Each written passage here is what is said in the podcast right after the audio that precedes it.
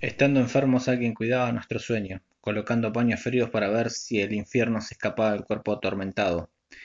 La soledad sin embargo hizo añorar aquel momento perdido. Las voces se fueron aquietando en el reino del silencio y los años gastados. Encontraría un cazador en los episodios de fiebre, con el feriado torturándolo hasta que el domingo lo liberó y pudo marchar con los demás.